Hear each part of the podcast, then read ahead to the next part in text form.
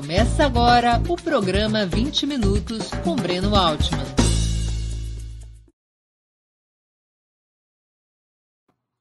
Bom dia. Hoje é 16 de novembro de 2021. Está começando mais uma edição do programa 20 Minutos Análise. O tema é Lula e Alckmin. Essa fórmula faria algum sentido?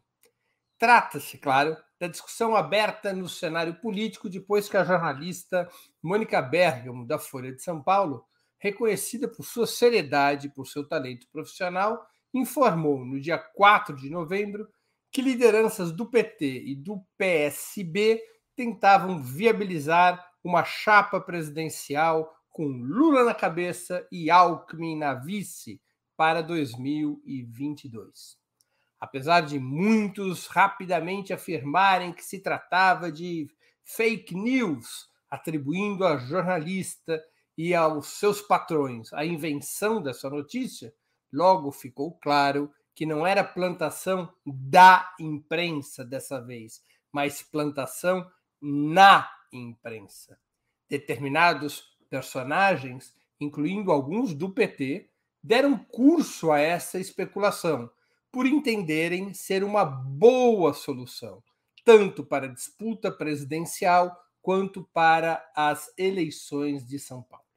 Aparentemente, a ideia nasceu de Márcio França, filiado ao Partido Socialista Brasileiro, o PSB, e pré-candidato a governador paulista. Márcio França, por sua vez, teria transmitido essa ideia para Fernando Haddad, e esse teria comentado a hipótese com outros dirigentes petistas. O disque-disque acabaria chegando a colunista da Folha e a outros jornalistas. O cálculo de França levou-o a tirar da cartola um truque em seu próprio benefício. Se Geraldo Alckmin, de malas prontas para sair do PSDB, e migrar para o PSB ou o PSD, fosse o vice de Lula, o caminho estaria aberto para o autor da mágica, para o mágico Márcio França, assumir a cabeça de chapa na disputa em São Paulo. Com Alckmin no páreo, Márcio França fica fora do jogo. Sem Alckmin disputando o governo de São Paulo, Márcio França é um nome que emerge entre as forças chamadas de centristas pela imprensa brasileira.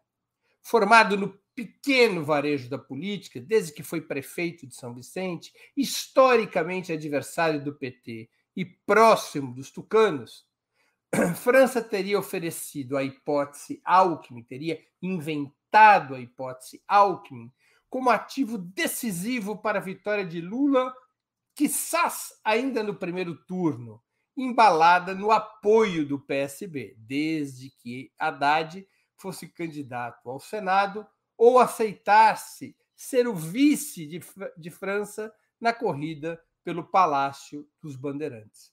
Mesmo que não fosse possível um pacto PT-PSB em São Paulo, já no primeiro turno, essa confluência acabaria ocorrendo na segunda volta, com França relativamente seguro de que seria ele a receber o apoio de Haddad, não o contrário.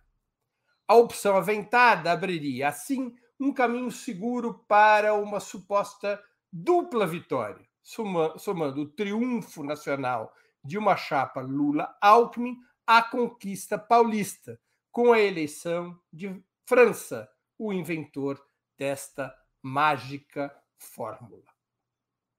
Esse mapa da estrada logo entusiasmou lideranças regionais, especialmente parlamentares e candidatos ao parlamento, que viram nessa suposta grande aliança a multiplicação de suas próprias possibilidades eletivas. Claro, também entusiasmou a esquerda e a direita quem sempre defendeu como saída para os impasses do país o sonho uspiano, o sonho da USP, um compromisso entre a ala mais liberal do PT e a banda menos conservadora do PSDB. A presidenta nacional do PT, Gleisi Hoffmann, depois de alguns dias, desmentiu essa negociação, mas a semente já estava plantada. O ex-presidente Lula, em coletiva ontem em Bruxelas, durante seu giro europeu, de uma forma sutil, também esvaziou essa tese, embora sem descartá-la claramente. Lembrou que Alckmin era o 22 segundo candidato a vice que indicavam para ele, quando sequer sua própria candidatura está formalmente decidida pelo Partido dos Trabalhadores, o que somente deverá ocorrer nos primeiros meses do próximo ano. Mas o fato é que, que, é, é que essa ideia, a ideia Lula-Alckmin, ganhou vida própria. Não apenas e nem tanto pelo nome do ex-governador tucano, mas principalmente pela posição política, pelo roteiro político no qual esse nome, o nome de Alckmin, eventualmente se encaixa. Alguns setores de esquerda, dentro e fora do PT, viram na proposta de França a trilha ideal para uma sonhada frente ampla contra Bolsonaro, construída a partir da recuperação da Sexta República, a República fundada pela Constituição de 1988, deixando para uma outra etapa qualquer mudança estrutural da ordem econômica e social. Também entre frações da burguesia, assistimos fogos de artifício e música de festa diante dessa forma.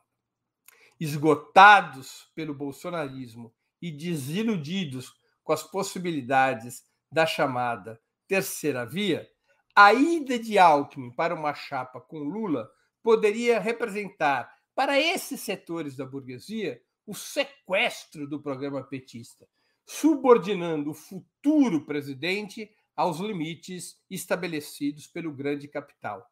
Uma espécie de nova carta ao povo brasileiro, como a de 2002, mas com a potência várias vezes ampliada se Lula ousasse ir além de mudanças periféricas, de mudanças pontuais, Alckmin funcionaria para esses setores da burguesia como o seu anteparo, aproveitando-se da provável maioria conservadora e do controle das demais instituições do Estado para emparedar o líder petista ou para simplesmente derrubá-lo com um novo golpe ou alguma manobra parlamentarista.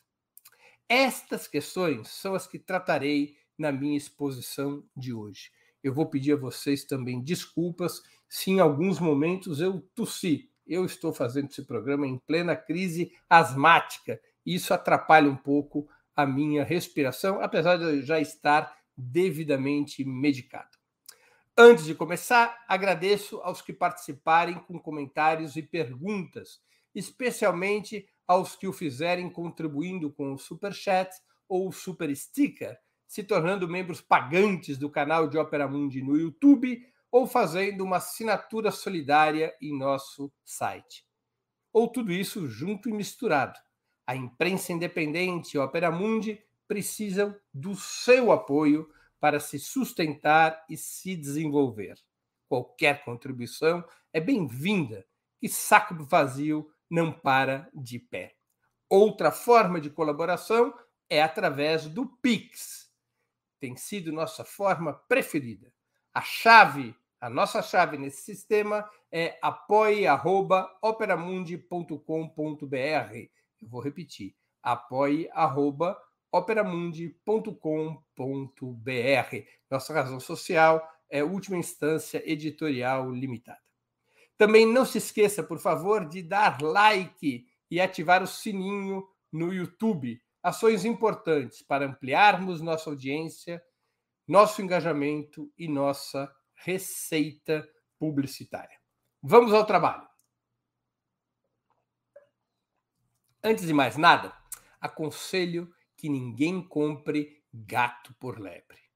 Geraldo Alckmin nada tem a ver com a tradição suposta e originalmente democrática representada por Mário Covas e Franco Montoro. Emergiu como um político funcional a esses seus dois padrinhos, exatamente porque era profundamente conservador, vinculado aos setores mais arcaicos do catolicismo. Seu disfarce, no entanto, sempre foi a reconhecida polidez e o discurso da compaixão. Durante os quase 27 anos nos quais os tucanos têm governado São Paulo, por 12 anos o fizeram sob comando direto de Alckmin,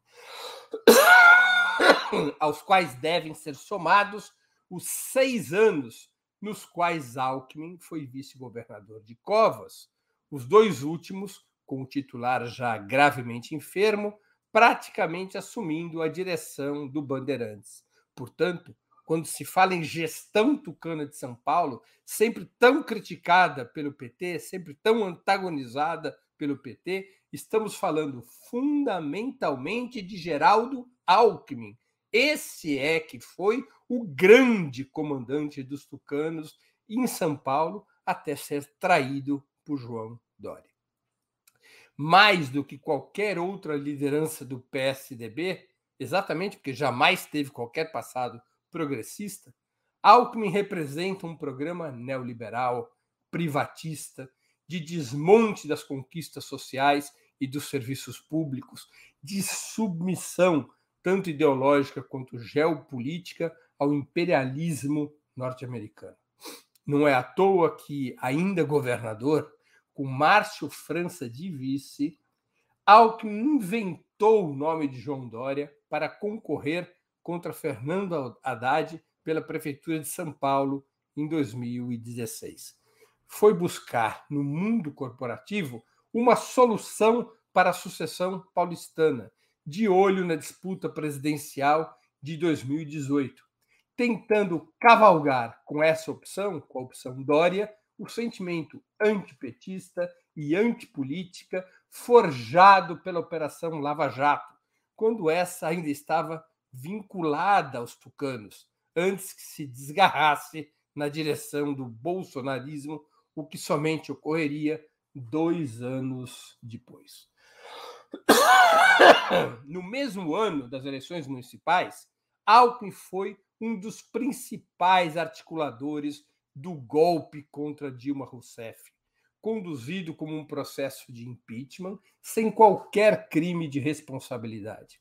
Ao contrário de outros mais boquerrotos e falastrões, sua participação, a participação de Alckmin, foi intensa no movimento golpista, mas marcada sempre por uma linguagem melíflua, uma linguagem cuidadosa, negando a hipótese de impeachment em 2015, mas aderindo com toda a força de seu cargo a partir de 2016, incluindo apoio generalizado à mobilização pela derrubada da presidenta constitucional. Um dos grupos, pelo menos um dos grupos principais da organização das marchas da direita, era profundamente próximo a Alckmin, o Vem Pra Rua. Lançado candidato a presidente da República pelo PSDB, passou o governo para Márcio França logo no início de 2018. Destroçado eleitoralmente pelos vínculos de seu partido e os seus próprios com o governo Michel Temer, foi traído por sua cria, João Dória, que, farejando o voto, conduziu a aproximação dos tucanos com Jair Bolsonaro, relegando Alckmin a 5% dos votos presidenciais. Alckmin virou pó. Depois de fracassos sucessivos em recuperar o controle do PSDB, Alckmin passou a preparar sua saída do partido para disputar o governo paulista em 2022. Não há qualquer autocrítica programática ou de comportamento por parte de Alckmin em relação ao golpe de 2016. Somente se arrepende, para bem da verdade, de ter criado jacaré no tanque, o ambicioso João Dória, que lhe comeu as mãos. Esse personagem, Geraldo Alckmin, repito, homem educado e pouco afeito a conflitos pessoais, como o próprio Lula reconhece, continua a ser um representante do neoliberalismo e das frações hegemônicas do capital financeiro, especialmente do capital financeiro sediado aqui na Faria Lima. Não se sente cômodo, ao modo dos grupos mais ilustrados da burguesia, com a extrema-direita bolsonarista, mas não possui quaisquer contradições relevantes com o programa econômico sustentado pelo atual governo e com as reformas liberais que vêm sendo apresentadas desde o governo Temer e radicalizadas por Bolsonaro, reformas essas que sempre tiveram o voto do PSDB e o apoio de Geraldo Alckmin. Eu gastei o tempo e a paciência de vocês para demonstrar ou relembrar quem é Geraldo Alckmin. Quando já começa a ter fluxo uma narrativa que é muito distante dos fatos, pintando com cores imaginárias esse ilustre fundador do PSDB e um dos máximos expoentes do neoliberalismo desde os anos 90. Vamos agora aos argumentos políticos que são esgrimidos por quem anda celebrando a fofoca sobre a chapa Lula-Alckmin, delicadamente desmentida, repito, pelo próprio ex-presidente Lula durante entrevista de ontem, 15 de novembro, em Bruxelas. Desmentida, mas não descartada, é bom que se diga. O primeiro desses argumentos é de que um acordo com essa amplitude, um acordo que conectasse a esquerda ao centro, seria essencial para a vitória de Lula, talvez até no primeiro turno. Quem defende essa tese costuma considerar que vale para qualquer situação o senso comum de que os partidos abertamente de esquerda ou de direita somente formam maioria quando se dirigem ao centro, quando conquistam o centro. Não há muita dúvida de que essa concepção é razoavelmente comprovada em cenários de baixa intensidade na disputa entre projetos e classes, como ocorreu em 2002. Vamos nos recordar do cenário de 2002. Havia um cansaço de grande parte dos antigos eleitores de Fernando Henrique Cardoso com o neoliberalismo e com a coalizão PSDB-PFL, que havia sido vitoriosa em duas eleições presidenciais consecutivas já no primeiro turno, em 94 e 98, ambas contra Lula. Essa coalizão, portanto, governava o país desde 1995. O cenário social e econômico era ruim em 2002, mas não havia uma sensação de terra arrasada, de que o país tinha sido destruído. Esses eleitores centristas, descontentes, começavam a olhar para a esquerda, para o PT. Queriam mudanças, não estavam prontos para chutar o pau da barraca, para correr riscos, mas queriam mudanças. Tinham que ser convencidos que haveria mudanças sem aventuras, sem confrontos, sem guinadas abruptas. A indicação de José Alencar para vice de Lula, um grande empresário, um grande empresário que era mais crítico ao neoliberalismo do que muitos petistas que ocupariam cargos de relevo no governo, a indicação de José Alencar, mais a Carta ao Povo Brasileiro e outros movimentos táticos aproximaram o PT desse eleitorado e pavimentaram a vitória. Somaram-se, ou permitiu que se somasse aos 30% do núcleo eleitoral duro de Lula, Lula teve 30%, um pouco menos de 30% em 94 e 98 e nem conseguiu passar para o segundo turno. Somou-se, então, com essa tática, aos 30% do núcleo eleitoral duro de Lula, outros 17% que jamais tinham escolhido o petista como primeira opção. Por essa razão, Lula passa o segundo turno em 2002 com 47% dos votos, os seus 30% tradicionais, mais 17%, que correspondeu a um deslocamento, principalmente de eleitores centristas, para a candidatura do PT. No segundo turno, além dos 47 que havia obtido na primeira volta, Lula agregou outros 20% contra o tucano José Serra. E essa vitória, em grande medida, somente foi possível porque a candidatura de Lula conseguiu falar para um eleitorado centrista que, retoma o fio da meada, queria mudanças, mas não queria marola, não queria, não queria, na verdade não é marola, não queria tempestade, não queria rupturas, não queria enfrentamentos, não queria risco. Mas o que ocorre quando o cenário de disputa é de alta intensidade? Vale o mesmo senso comum de que ampliação é tudo? Ou ganha muito maior peso o conceito de identidade? Um exemplo para responder essa questão está na própria eleição de Bolsonaro, pessoal. Vamos prestar atenção.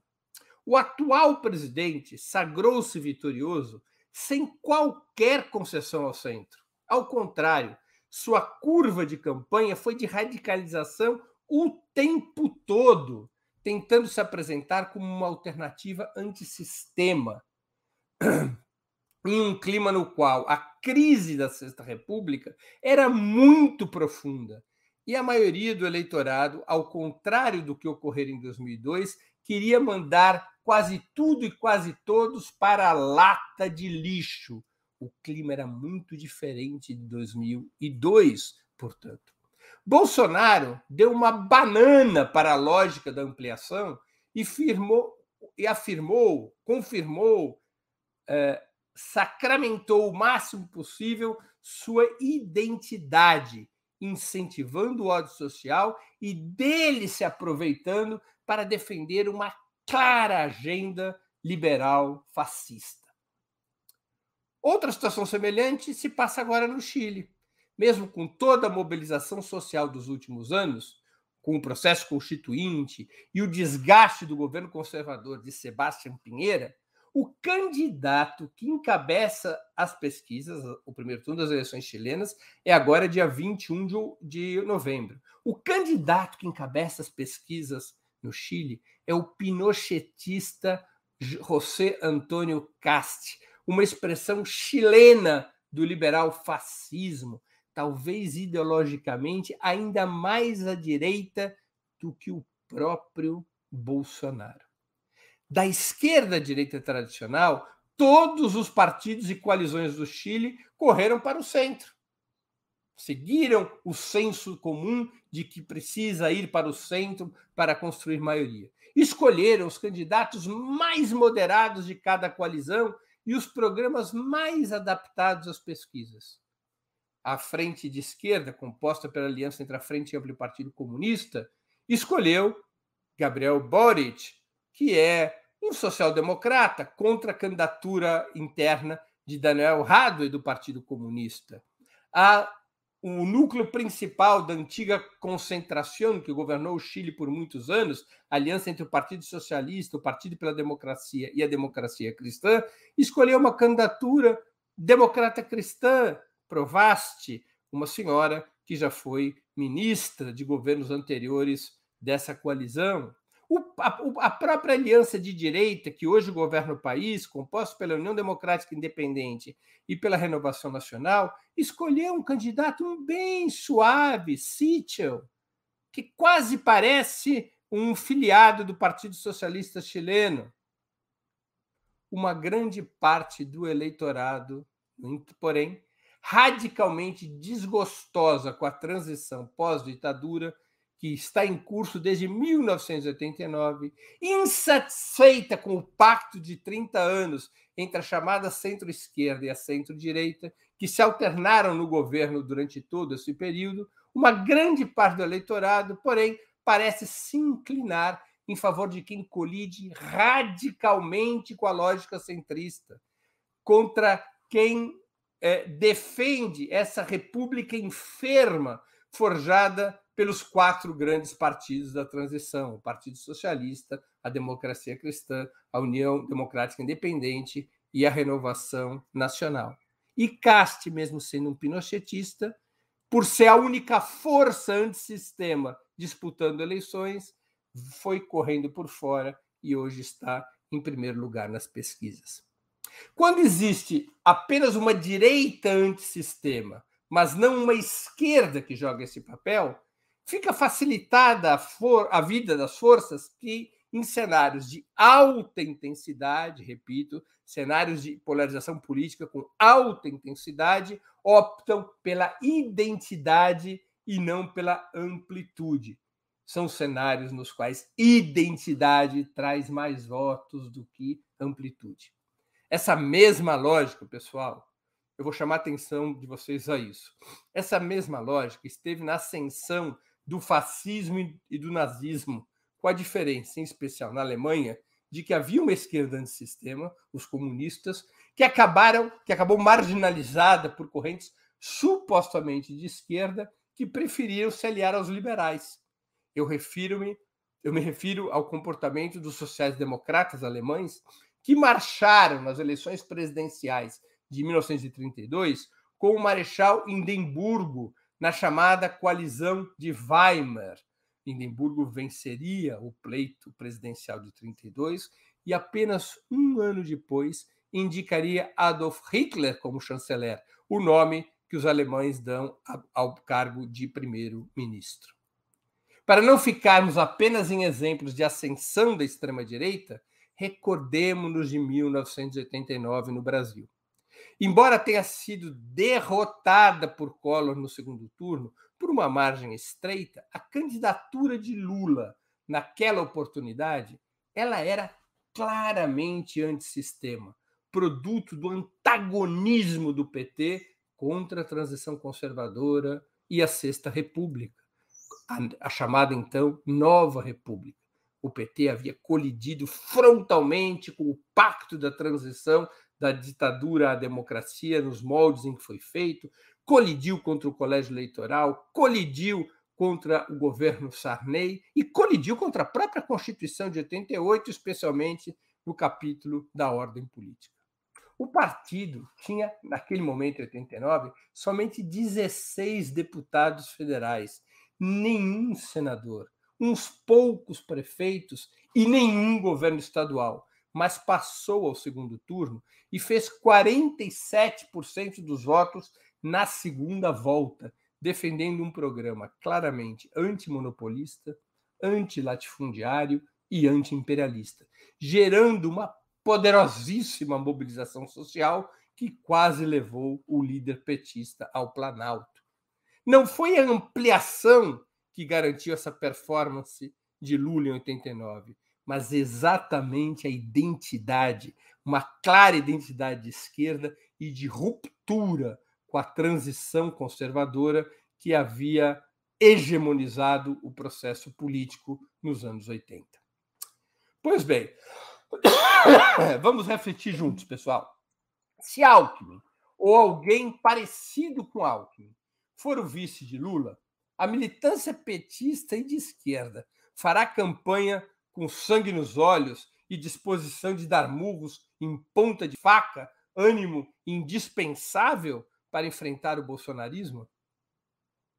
Se Alckmin ou alguém parecido com Alckmin for o vice de Lula, pode-se afirmar com segurança de que uma ampla parcela do eleitorado, mergulhada no desespero econômico e social, continuará acreditando que mudanças profundas em suas vidas serão possíveis? Se Alckmin ou alguém parecido com Alckmin for o vice de Lula, não estarão abertas as portas para que o bolsonarismo continue a capturar o sentimento antipolítica, que é como se expressa a decepção e o descrédito na Sexta República, a República da Constituição de 1988? Aliás, com qual programa poderia ser constituída a chapa de Lula e Alckmin, ou alguém parecido com Alckmin? Um programa rebaixado, sem as reformas estruturais que podem tirar o país do fundo do poço? Uma recalchutagem do modelo liberal em um mundo muito mais difícil que o de 20 anos atrás? Como Lula poderia fazer mais e melhor do que nos mandatos anteriores, dele da presidenta Dilma Rousseff, pré-condição que o próprio Lula tem estabelecido até para ser candidato, se o único programa possível de uma aliança mortadela com chuchu seria uma mão de tinta sobre um edifício em ruínas. Por fim, qual pesquisa que Lula e o PT precisariam de uma aliança desse tipo para vencer, incluindo no primeiro turno? Quem disse que traz mais votos, concessões e adesões dos políticos fracassados da burguesia como Alckmin do que uma clara identidade capaz de provocar uma intensa mobilização de massas durante o processo eleitoral e depois para governar o país e enfrentar os, os, os inimigos do governo que Lula provavelmente irá liderar. Vamos agora ao segundo argumento. Com Alckmin de vice, Lula poderia construir um pacto de governabilidade com o que alguns chamam de centro democrático ou direita republicana, esvaziando o poder parlamentar da direita fisiológica, o centrão. Noves fora a fantasia sobre a existência de um centro democrático ou de uma direita republicana, quando todos os partidos burgueses apoiaram o golpe de 2016 e se aliam ao neoliberalismo, a única possibilidade de uma aliança Lula-Alckmin, ou alguém parecido com Alckmin, representar alguma estabilidade parlamentar seria se o eventual novo governo cedesse às principais pressões do grande capital e governasse absolutamente dentro dos seus limites. Limites muito mais duros que no ciclo anterior, quando o petismo se aproveitou da natureza instável dos partidos mais fisiológicos da burguesia para fazer certos acordos que permitiram medidas favoráveis ao povo. Sem menosprezar a importância da articulação parlamentar, não dá para fugir da realidade. Provavelmente teremos um parlamento com maioria conservadora, como sempre ocorreu em nossa história republicana. Ou seja, o novo governo Lula será de minoria parlamentar, talvez mesmo abaixo dos 171 deputados que funcionam como trava contra o impeachment. Se um governo tem 171 deputados na Câmara, na Câmara Baixa, não consegue o impeachment, não, não, não, o processo de impeachment não é aberto. Aliança com Alckmin ou alguém como Alckmin, ao contrário de reforçar o apoio parlamentar a um suposto governo de esquerda, conduziria a mais aberta terceirização do controle sobre o parlamento, como aconteceu quando o Temer foi o vice e o PMDB controlava a Câmara e o Senado. Uma terceirização do controle do parlamento diretamente para as mãos das frações políticas que organizaram o golpe de 2016, que empunharam o governo usurpador de Michel Temer e que fizeram aprovar as reformas liberais. As mesmas frações políticas que, direto e indiretamente, ajudaram Bolsonaro no segundo turno contra Fernando Haddad. Neste quadro, um possível presidente Lula estaria sequestrado pelos seus próprios, por seus próprios aliados, de mãos mais atadas do que nunca, pois estaria ocupando a vice-presidente, vice-presidência, um político que é unha e carne com o núcleo dirigente da burguesia brasileira, que tramou e contra e derrubou o governo petista anterior. Não poderia haver, pessoal, melhor desenho do que, do que representa dormir com o inimigo. Vice, como afirmou ontem mesmo Lula, não pode divergir do presidente e deve ser terrivelmente leal. Alckmin, ou alguém como Alckmin, está muito longe de cumprir com esse requisito ou eu estou enganado? No mais, uma lição precisa ser aprendida por nós e talvez ainda claudiquemos nesse aprendizado. Não é possível governabilidade, ainda mais estando em minoria no parlamento, sem que o próprio governo os partidos de sua base e os movimentos sociais promovam uma permanente mobilização do povo, cercando as instituições de fora para dentro, pressionando-as com a máxima intensidade o tempo todo. Lembremos que os avanços sociais na Constituinte de 87 e 88 somente foram, somente foram possíveis por termos impulsionado esse processo, vamos chamá-lo assim, de cerco popular prolongado. prolongado. Venhamos e convenhamos, uma estratégia desse tipo de disputa por hegemonia no parlamento e demais instituições do Estado, a partir da combinação entre articulação parlamentar e a mobilização do povo, o cerco das instituições pela mobilização do povo de fora para dentro, essa estratégia tem alguma harmonia com Alckmin ou alguém parecido com Alckmin? É possível colocar o povo em movimento sem um claro programa de mudanças que aponte para a refundação do próprio Estado? Sem uma identidade que comova corações e mentes? São essas as questões sobre as quais devemos refletir. Não apenas para debatermos, apoiando ou criticando essa especulação Lula-Alckmin, mas para discutir com clareza qual a melhor estratégia para disputar a campanha eleitoral e para governar o país depois de 2022. Esse debate não é um debate que se restrinja à direção do PT ou ao Lula, por mais experiência e autoridade que o PT e Lula tenham para discutir essa política. Discutir essa política é um direito e um dever de todos os brasileiros e de todas as brasileiras que estão dispostos a entregar o máximo das suas energias para derrotar em 2022 o neofascismo e o neoliberalismo. Muito obrigado pela atenção, desculpem-me pelas, pelas tossidas eventuais e também por ter extrapolado bastante meu tempo normal de exposição. Antes de ler e responder as perguntas, gostaria de anunciar o 20 minutos de amanhã, quarta-feira, dia 17 de novembro, às 11 horas. Eu vou entrevistar o renomado jornalista e torcedor santista Chico Sá. O tema: Por que a imprensa brasileira é tão tendenciosa?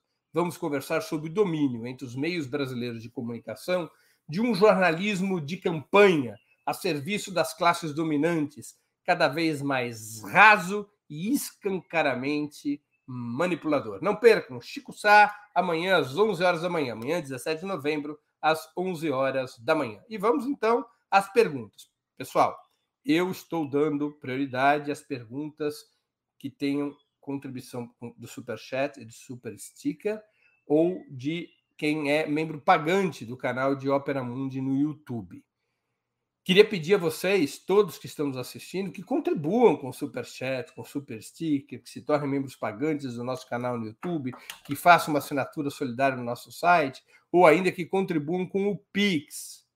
É, Opera Mundi não irá jamais cobrar pelo conteúdo, nem pelo conteúdo do site, nem do canal. Mas nós dependemos do apoio dos nossos espectadores e dos, dos nossos é, leitores para sustentar e ampliar esse projeto.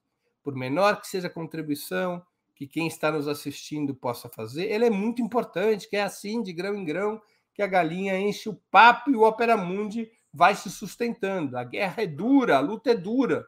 Nós dependemos da contribuição de cada um, de cada uma que nos assiste. Então, peço que vocês contribuam com super chat, com super sticker e exatamente em respeito a quem contribui com super chat, com super sticker ou que é membro pagando o canal do Opera Mundi no YouTube, é que nós estamos dando prioridade às perguntas que vêm com esse dízimo. Opera Mundi não é igreja evangélica, mas também depende do dízimo dos seus leitores e espectadores. Bora lá. É, resistente vermelho. contribuiu aqui com superchat.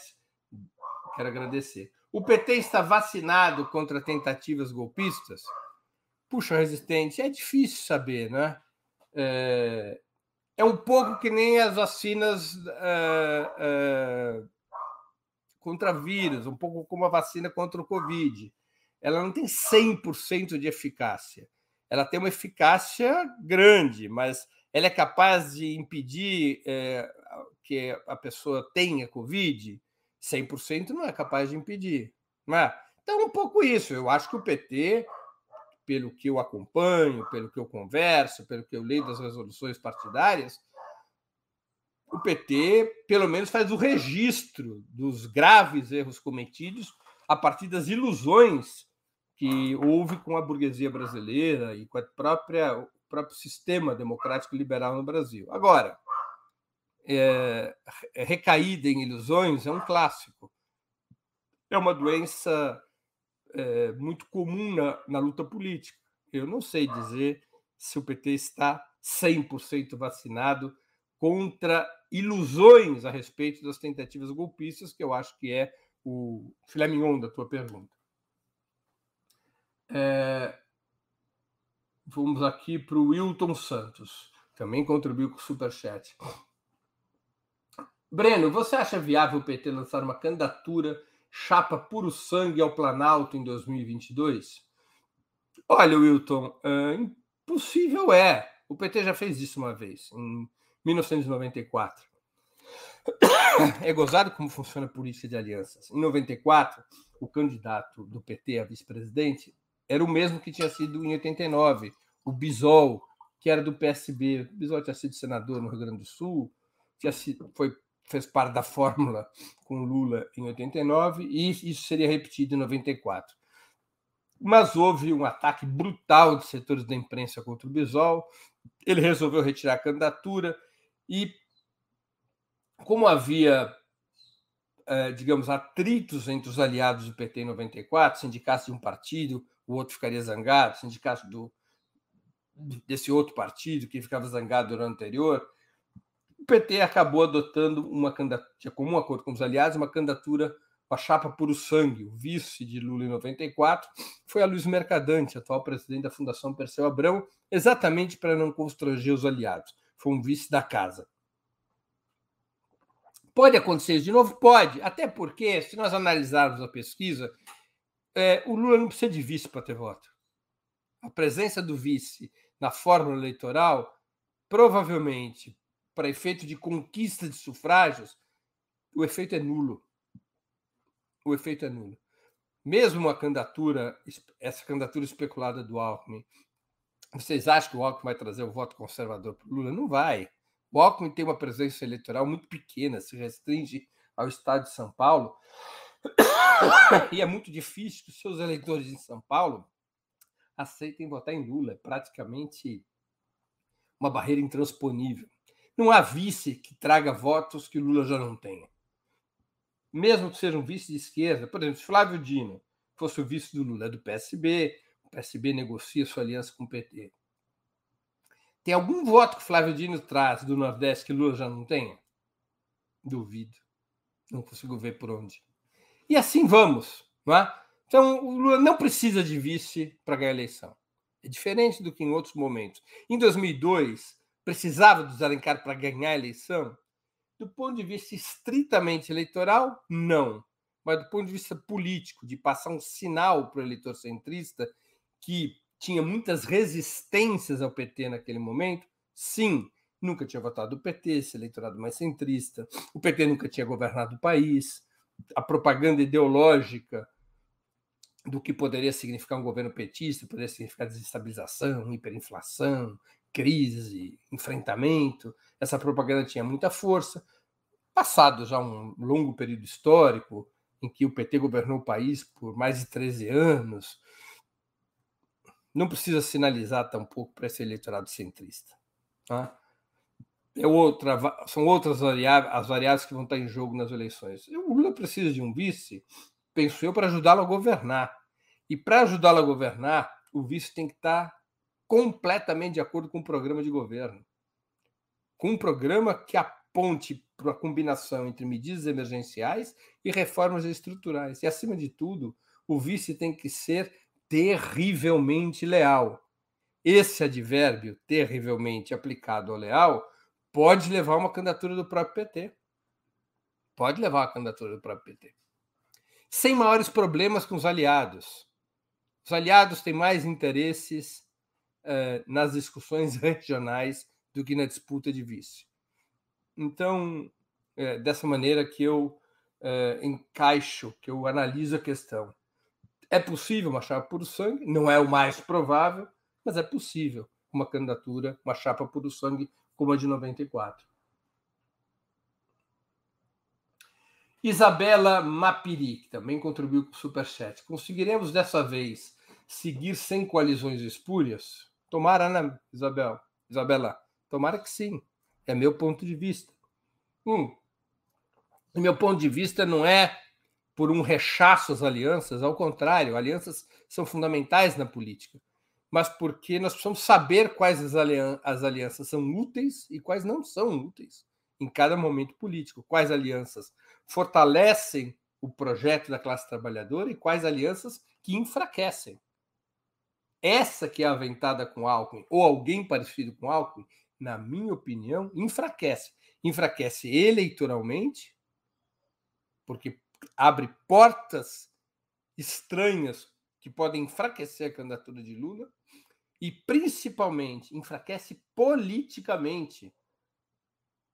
Enfraquece na constru a construção de um governo capaz de se guiar por um programa de reformas estruturais. Tira o gás da militância, tira o gás da juventude, dos negros, das mulheres, dos novos atores da vida política do país, que não querem pactos com esses políticos fracassados da burguesia. Qual é o maior exemplo de político fracassado da burguesia que esse país tem? Geraldo Alckmin. Geraldo Alckmin é o maior exemplo de político fracassado que foi jogado pelo povo na lata do lixo da história. Eugênio Graúdo contribuiu com o Superchat também. Agradeço, Eugênio.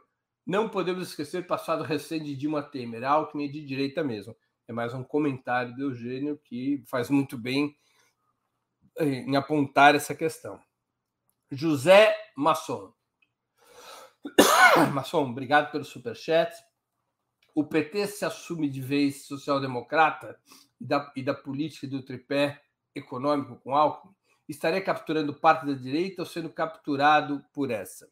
Olha, é, na política, Maçom, vou te dizer uma coisa: tem uma diferença entre intenção e realidade. Muitas vezes você faz determinadas, você caminha determinadas estradas com uma intenção, sem saber que você vai produzir um resultado muito diferente daquele que você buscava. Eu não acho que dentro do PT, quem propõe aliança com Alckmin, um pequeno setor que especula isso, é, queira transformar o PT de vez em um partido social-democrata ou abraçar a política do tripé econômico com Alckmin. Não, eu acho que é mais um encantamento é, passageiro desses pequenos setores no PT com eu reafirmo pequenos setores, porque a presidenta do PT, Gleisi Hoffmann, desmentiu essa negociação e o próprio presidente Lula deu uma esvaziada.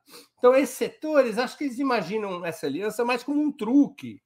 Há muitos anos de luta eleitoral institucional fazem com que vários personagens passem a enxergar a política como truques de esperteza, de malandragem, de articulação, tudo se resolve na articulação, e essa articulação em período eleitoral é muito aritmética e muito cheia de curvas, não é? Então é uma coisa mais do tipo, pô, tive, tive aqui uma ideia genial, vamos nos juntar com o Alckmin. Se a gente se junta com o Alckmin, não apenas a gente reforça o Lula, ele pode ganhar no primeiro turno, como também isso pode abrir espaço para que eventualmente o Haddad vá para o segundo turno em São Paulo e ganhe as eleições, ou a gente faça um acordo com o Márcio França.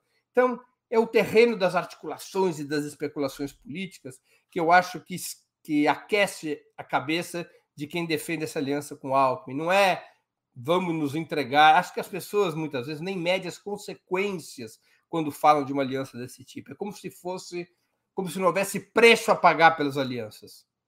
Né? Esse é um raciocínio que vigorou muito, vigora muito é, em, em, todos os setores políticos, e vigorou no PT também. É, quando se fez aliança com o Temer em 2010, para a candidatura da Dilma, é, não houve um esforço para analisar, para uma leitura, um esforço organizado, majoritário no PT, para tentar compreender quais eram as consequências dessa aliança, qual era o preço a pagar, não do ponto de vista da, da política de varejo, mas no atacado, em termos do comportamento político da burguesia e dos seus agentes, dos riscos embutidos com aquela aliança. Fez-se um cálculo simplório, é um cálculo puramente institucional eleitoral, que é assim: Temer igual a mais tempo de televisão para Dilma, que é uma candidatura desconhecida. Temer, Temer igual a consolidação de um acordo no parlamento com o MDB, que naquele momento era o, o maior partido do parlamento. Temer igual a ter o apoio de um número considerável de governadores de estado que eram filiados a esse partido. Temer igual a neutralizar a direita do PMDB, que costumava se aliar já com o PSDB para combater o governo, leia-se Eduardo Cunha. Então, fez-se um cálculo restrito puramente à lógica eleitoral e parlamentar. Não se fez uma leitura estratégica sobre o que significava essa aliança, sobre os riscos embutidos nessa aliança, porque não se fez tampouco uma, uma leitura estratégica sobre eh, a curva de comportamento da burguesia em relação aos governos petistas e como Temer acabaria por expressar essa curva, passando a ser o grande condutor do golpe de Estado de 2016. Então, então eu, eu acho que é esse o maior problema, não é uma capitulação ideológica, programática. Não, é, uma, é, a, é a captura, é o sequestro por uma leitura da política meramente como processo eleitoral e parlamentar. O processo eleitoral e parlamentar conta muito, mas você tem que ampliar a tua leitura para não cometer erros na hora que se estabelece uma política de alianças. O Jefferson Ferreira Holanda também contribuiu com o Superchat. Ele, ele faz aqui uma pergunta em duas partes. Um suposto governo Lula-Alckmin não empurraria Lula para um governo mais centrista, deixando em segundo plano um governo de caráter mais desenvolvimentista e reformista de esquerda? Ao deixar de dar prioridade para uma agenda econômica mais progressista, inviabilizada por essa aliança, não resultaria num fracasso similar ao que está obtendo o peronismo de Alberto Fernandes na Argentina? Olha, Jefferson, é, em parte eu acho que eu já respondi com a minha exposição, sem ainda conhecer a tua pergunta, mas é uma excelente pergunta, porque esse é o risco que se corre. Uma política de aliança que implica em rebaixamento programático pode ter um custo formidável logo à frente, porque pode amarrar as mãos do governo e colocá-lo numa situação em que derrete o apoio popular com muita rapidez. Lula é um grande líder de massas, é um grande comunicador, está no coração do povo, mas nenhum líder é, está acima, é capaz de controlar os sentimentos das massas, se na vida concreta a política que esse líder conduz significar, significar é, contrariedade desse sentimento popular. Né? Então, eu acho que tuas tua pergunta, que traz importantes ponderações, ela é muito interessante. Sem as reformas estruturais, sem enfrentar o neoliberalismo, não se pode melhorar de verdade a vida, as condições de vida do povo. É uma situação muito diferente de 2003, onde havia espaço, havia margem de manobra no modelo. Não há mais margem de manobra. Agora vai ter que se fazer reforma estrutural. Claro, medidas emergenciais podem ser tomadas logo de cara, para combater a fome, o desemprego, mas para que garantamos, para que, para que possa ser garantido um desenvolvimento sustentável, com distribuição de renda e riqueza, o país terá que fazer reformas estruturais. Reformas de caráter antimonopolista, antiimperialista, antilatifundiária, de controle do capital financeiro, reforma tributária. E você tem que fazer uma aliança que impulsione essa política, uma aliança que trave que detém essa política pode ter, como você disse, consequências político, políticas e eleitorais nefastas.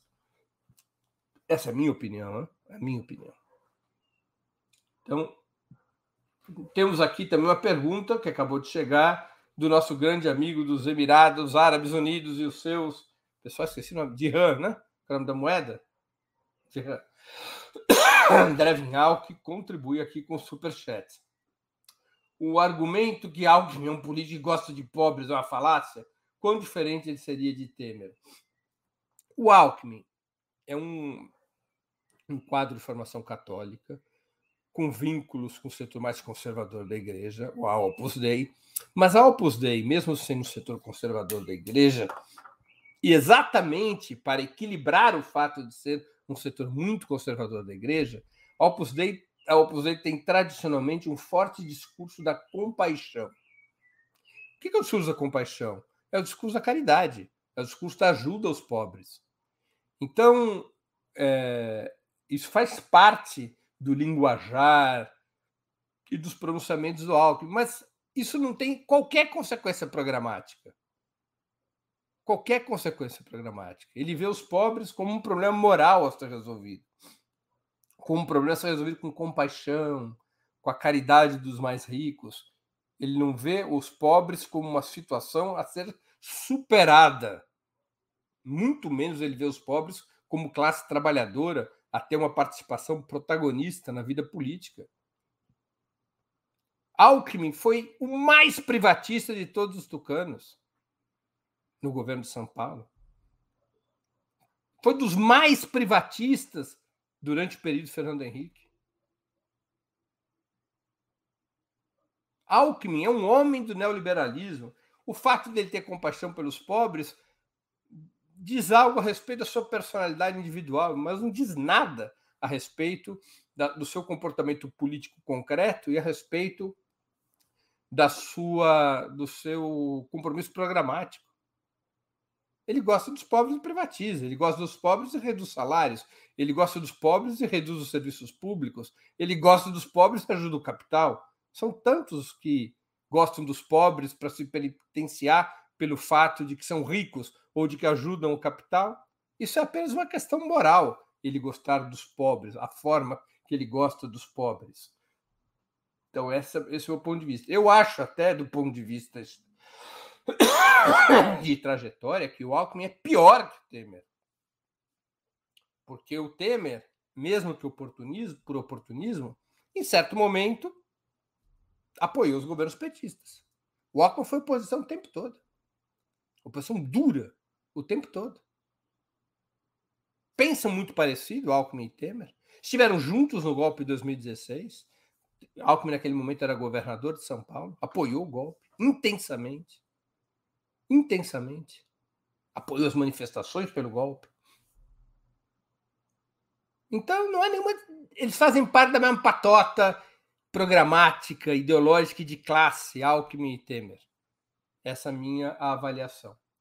Pessoal, com a resposta ao André Vinhal, eu respondi a todas as questões que foram apresentadas por quem contribuiu com o Superchat ou é membro pagante do canal do Opera Mundi no YouTube. Peço desculpas por não ter dado. Ah, tem mais uma pergunta aqui, acabou de entrar, eu não tinha visto. A Sirene Oliveira que pergunta: o PT, quando esteve no poder, desmobilizou a esquerda, ninguém mais ia às ruas. E quando o povo voltou às ruas em 2013, o PT rechaçou. Olha, Sirene, em parte eu concordo com a sua afirmação, mas ela tem, eu acho que a gente tem que aprofundar um pouco mais esse debate. Eu não acho que o PT tomou a decisão de desmobilizar o povo. O povo não estava mobilizado naquele período em que o PT, em que o Lula era eleito presidente em 2002. Nós, já, nós estávamos numa curva de, de descenso e derrota dos movimentos populares depois das batalhas contra a privatização nos anos 90. Quando eu me referi no início da exposição de que o cenário de 2002 era de baixa intensidade, entre outras razões, essa baixa intensidade era ditada pelo fato de que não havia um forte movimento social, uma forte mobilização social naquele período. Não havia uma intensificação da luta de classes naquele período. O PT tomou a decisão de não mobilizar mais do que de desmobilizar.